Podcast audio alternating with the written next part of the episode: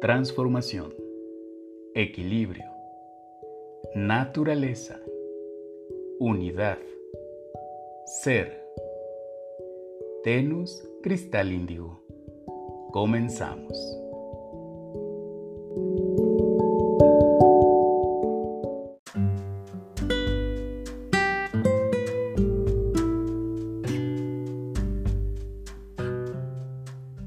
Bendito día para ti que me escuchas. Yo soy Gabo Bastien y es un enorme placer estar en contacto contigo a través del ciberespacio. Y te agradezco que nos sigas en la frecuencia de Tenus Cristal Índigo, redescubriendo la integración del ser al perfecto equilibrio. Han pasado ya más de 70 días desde que nos invitaron a vivir en aislamiento como una medida de prevención y así resguardarnos con el objetivo de evitar un contagio exponencial y prevenir la saturación de hospitales, tanto públicos como privados. Cada quien, desde su nivel de conciencia, madurez, sentido de correspondencia, recursos cuantitativos y cualitativos, oportunidades y realidad, accionó en la forma que consideraron la más conveniente. Y día con día nos llegaron diferentes noticias, versiones, hipótesis, rumores, consejos, en fin, singular cantidad de información en torno a este suceso, tanto positiva como negativamente. Si bien el motivo de nuestra situación actual se podría considerar que es el mismo, la realidad es que las experiencias de cada uno son muy diferentes. Las enseñanzas son muy particulares. Los efectos incluso pueden ser tan variados aun cuando se esté compartiendo el mismo espacio físico. Y la razón es muy sencilla. Aun cuando nos encontremos en un ambiente controlado, viviremos aquello que sea lo más conveniente para nosotros. Lo que es, no deja de ser, aun cuando le quisieran torcer el camino. Sé que tal vez es complicado comprenderlo o digerirlo, más cuando últimamente la cabeza nos ha dado para pensar en miles de cosas, sobre nuestra vida, sobre el entorno, sobre el bien y el mal, sobre el futuro, sobre lo que solíamos hacer antes de, imaginando lo que podríamos estar haciendo si la realidad fuera otra, sobre lo que perdimos o ganamos, sobre los que nos dejaron porque se nos adelantaron y los que hoy cuentan su particular experiencia de sobrevivencia. Dime algo. Al pensar en todo esto, ¿lo has hecho con intención y de manera organizada? ¿Estableciendo planes o proyectando al futuro?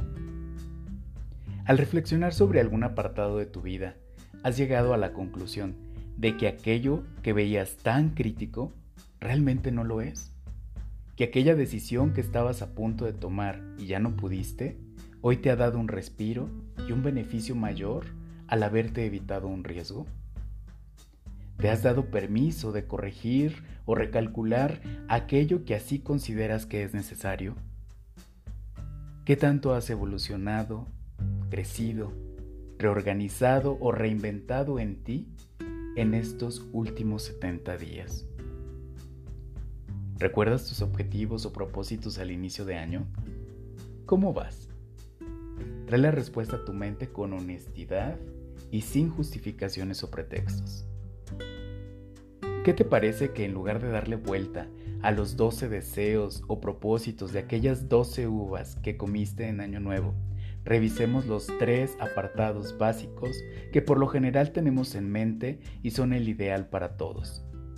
En efecto, me refiero a la salud, al dinero y al amor. Muy bien, entonces quiero invitarte a que primero te preguntes, ¿estoy bien de salud? Si tu respuesta es sí, qué maravilla. Sin duda, celébralo porque se vale. Si tal vez dejaste temas pendientes de salud y postergaste la visita al doctor para unos días más adelante, justo antes de comenzar este encierro, y que este te tomó por sorpresa terminando por impedírtelo, pero que al pasar los días te diste cuenta de que esas molestias desaparecieron, ¿has pensado en qué hiciste diferente? ¿Qué cambió de tu realidad que te llevó a resolverlo? ¿Lo habías percibido? De aquello que no se ha resuelto, es casi un hecho que no se ha agravado, porque de lo contrario ya hubiera salido corriendo a encontrar ayuda. Así que tienes la oportunidad de comenzar a explorar qué es lo que te lo genera y de qué forma puedes corregirlo. Tal vez sea tan simple como buscar la asesoría de un nutriólogo o de un psicólogo, hacer ejercicio, dejar de consumir algún alimento o deshacerte de un viejo hábito. Aquí el reto es voltear a tu interior, identificar la razón, pensar en cómo cambiar y ponerle tu sello especial llamado voluntad. Vamos ahora al segundo aspecto, el dinero. Aquí te pregunto, ¿te has puesto a pensar en si son tus prioridades la razón que te lleva a estar en una sensación de insuficiencia? Colocar tu interés en algo que no vale tanto la pena te llevó a tener un resultado en tu vida que hoy deseas no haberlo hecho? Si tu respuesta es sí, te felicito, porque ya has ganado un aprendizaje que si lo atesoras, el día de mañana te evitará repetir el patrón y podrás canalizar mejor tu energía para producir y tener lo que realmente necesitas. Si es tu caso, te ayudaría mucho hacer un listado de cosas por adquirir y ordenarlas por grado de importancia y facilidad de logro, tal vez quitándole un poco el egocentrismo y la banalidad. Esto te puede redireccionar y catapultar a lograr y fluir de una forma que te sorprenda. Tal vez comenzar a activar un plan de ahorro, por pequeñito que parezca, puede ser el medio que te mantenga a flote en situaciones futuras. Un punto importante a evaluar también es reflexionar sobre la forma en que nos llega el dinero. Si es a través de un trabajo que no nos gusta o sentimos que no nos retribuyen como deberían, la energía que estamos generando es de rechazo. Si tu trabajo te genera estrés o simplemente es constante que te digas que te gustaría estar haciendo otra cosa, es el mejor momento para tomar decisiones y redireccionar tu camino. Pues cuando se unifican la emoción, el corazón y el bolsillo, la abundancia toma otro sentido. Y pues bien, vamos al tercer aspecto. Llegó el momento del amor, que al igual que la felicidad son una constante en este universo. Uno de los objetivos de nuestra vida es justamente reconocerlos, experimentarlos y practicarlos. Una no es sin el otro. Es decir, la felicidad no existe sin el amor y el amor si no existe la felicidad. ¿Y qué crees? Nacen en el interior de cada uno de nosotros, sin importar lo que ocurra en el exterior. Si tú actualmente estás al lado de una pareja con la que compites de forma insana, a quien le has cargado la responsabilidad de tu felicidad o le has permitido colgar la suya en ti, y al verle o escucharle no se dibuja una sonrisa en tu alma, lamento informarte que están, sí, están ambos en el camino incorrecto. Aquí lo más importante y urgente es bendecir y agradecer su maestría. Y darse la oportunidad de encontrar cada quien su camino.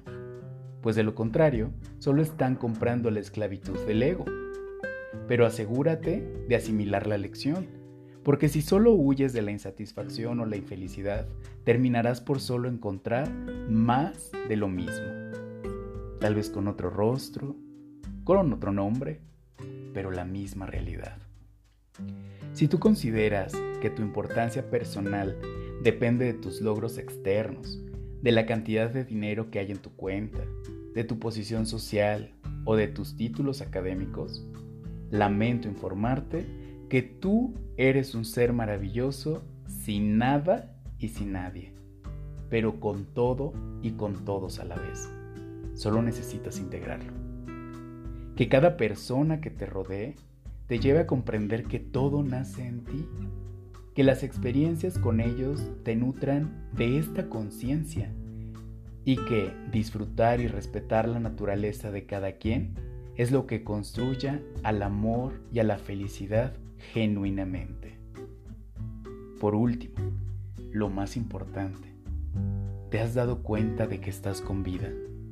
que respiras y tienes un mar de oportunidades delante de ti. Tal vez ya sean más de 70 días que has estado en esta situación que no está directamente en tus manos, pero no hay pretextos. Celebra, disfruta, cuida tu mente y tu alma, alimenta a tu espíritu. No dejes de intentar. Diles que amas y extrañas a quienes así lo sientas. Mantén tus sentidos abiertos y en positivo. Muestra tu generosidad, tu servicio y entrega, pero sin confundirlos con el sacrificio, el servilismo y la humillación. Esas son otras cosas que solo generan más cosas negativas. Así que, sé impecable y no esperes lo que no es. No des lo que no quieras recibir de regreso y multiplicado. 70 días y contando. Así que vive y respira.